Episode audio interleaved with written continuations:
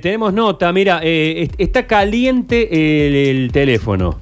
Está al rojo vivo. ¿El mío? Porque recién, ahora sí se te va a calentar Ah, porque me- te la voy a mostrar. Mostrame, mostrame. Porque no puedo, no puedo, no puedo, me, me han prohibido distribuirla. Claro. Porque está en estado beta, está en borrador todavía.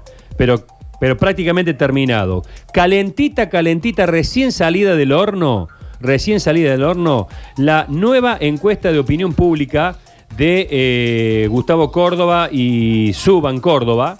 Suban Córdoba y Asociados, empresa a la cual pertenece eh, el licenciado Gustavo Córdoba. Eh, flamante encuesta de opinión pública sobre el em, coronavirus. En el informe se presentan los resultados de un estudio de opinión pública realizado en todo el país entre los días 16 y 19 de mayo a través de la plataforma online. Bueno, eh, hay, hay respuestas y hay porcentajes y hay un montón de datos que son realmente muy, pero muy jugosos, pero cuando leemos los datos por ahí los neófitos no metemos la pata. Y, y confundimos. Por eso estamos en línea con el autor de esta encuesta, el propio Gustavo Córdoba. Gustavo, buen día, gracias por atendernos. ¿Cómo estás? Sergio Equipo, buen día, ¿cómo va? Bueno, eh, calentita, calentita, todavía no la, no la viralizaste. Estamos trabajando en eso todavía, pero te digo, Sergio, que hay...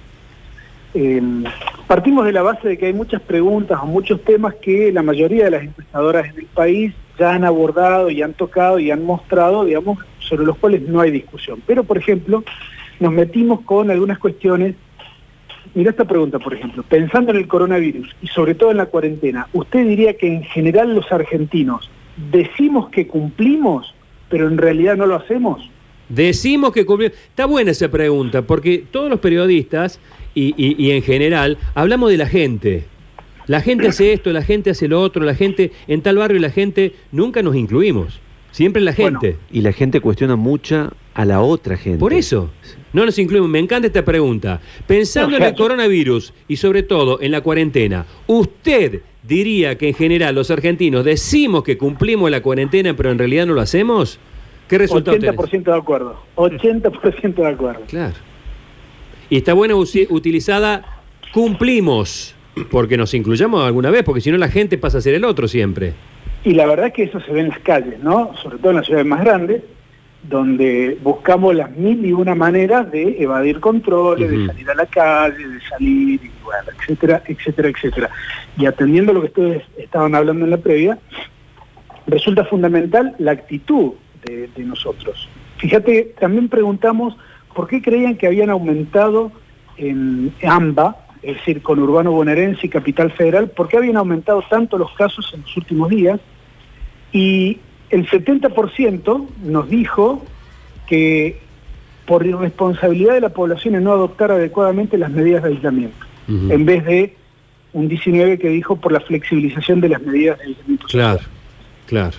Digo, independientemente de las medidas que tome el gobierno, esas medidas tienen que ser aceptadas, consensuadas, y me parece que aquí lo importante está en que el éxito de la cuarentena fue su propia derrota, ¿no? Al ver los números, mucha gente se relajó y dijo, listo, ya está, cuando en realidad recién estamos entrando al proceso más complejo, eh, y me parece que viendo lo que está pasando en Brasil y lo que está pasando en varios países, sería bueno ¿no? que nuestros gobernantes eh, no tuviesen eh, estas divisiones o estas diferencias a la hora de comunicar el riesgo. ¿no? Me parece que hay ahí un, un apartado, Sergio, en el cual para el día después, el día cuando sea ese día después, digo, me parece que los gobernantes o la dirigencia en general tiene que aprender a manejarse de una manera mucho más profesional en este tema. Estoy de acuerdo. Hay muchas preguntas. Esta, esta encuesta es nacional. eh, ¿cuál, es, fue, ¿Cuál es la, la muestra, digamos? 1.200 casos en todo el país, una un muestreo realizado proporcionalmente al peso que tiene cada provincia en el total nacional. Está bien. Eh, hay una pregunta que me interesa mucho, que, que es lapidaria, que es y muy directa. ¿Hay que levantar la cuarentena de manera total? Nada de acuerdo 55-5, poco de acuerdo 23-5. O sea que tenemos casi un 80 Y que no está de acuerdo. ¿eh? Sí, casi un 80% que no está de acuerdo, sí. Claro. Eh, Eh, ese, ese es el dato, a ver, porque por ahí planteamos, che, hay que flexibilizar. Bueno, sí, hay muchos que están de acuerdo. La cuestión económica es, es una cuestión, te diría, crítica, más que crítica grave.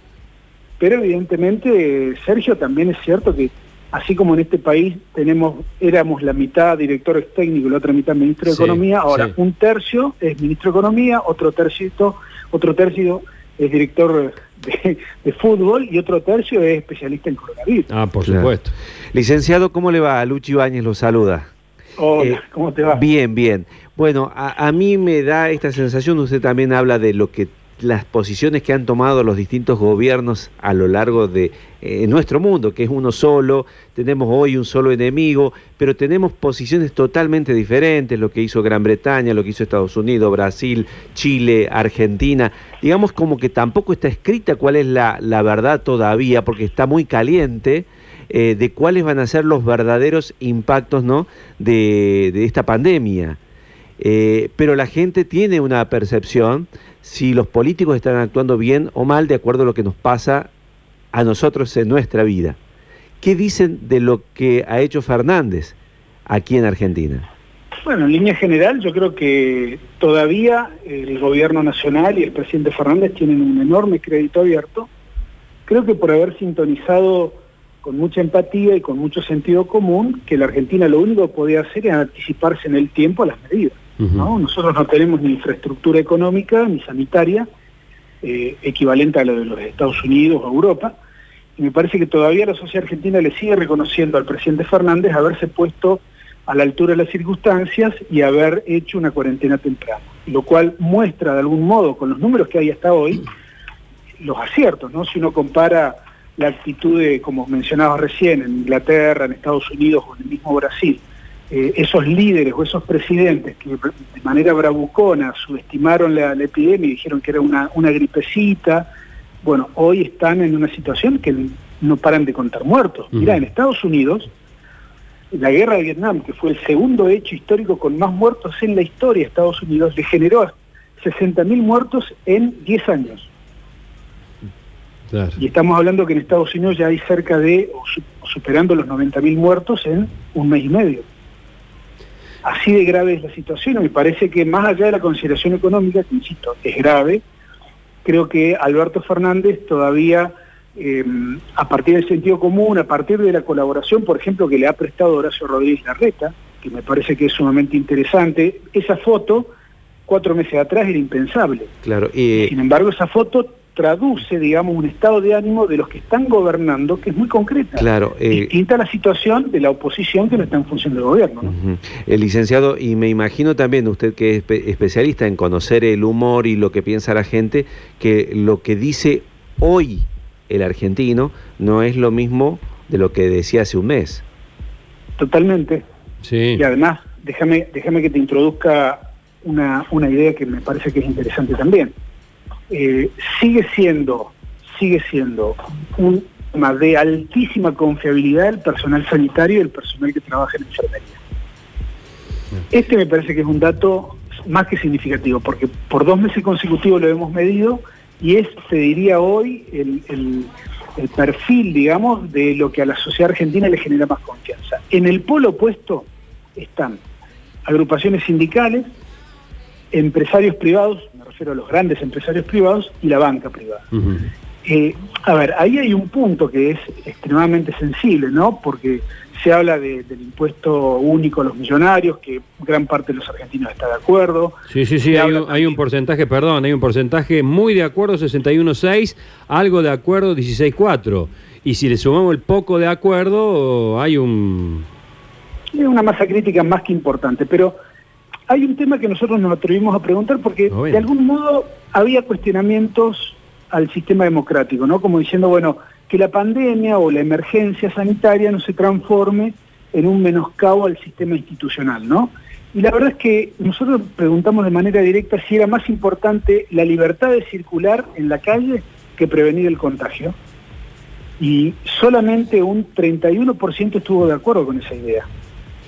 Fíjense cómo la gente entiende que en este contexto hay ciertas cuestiones que con las cuales uno tiene que, eh, entre comillas, negociar, porque evidentemente hay un fin superior o un objetivo global, digamos, que es mucho más importante que por ahí que salir a dar una vuelta o dar o hacer un paseo.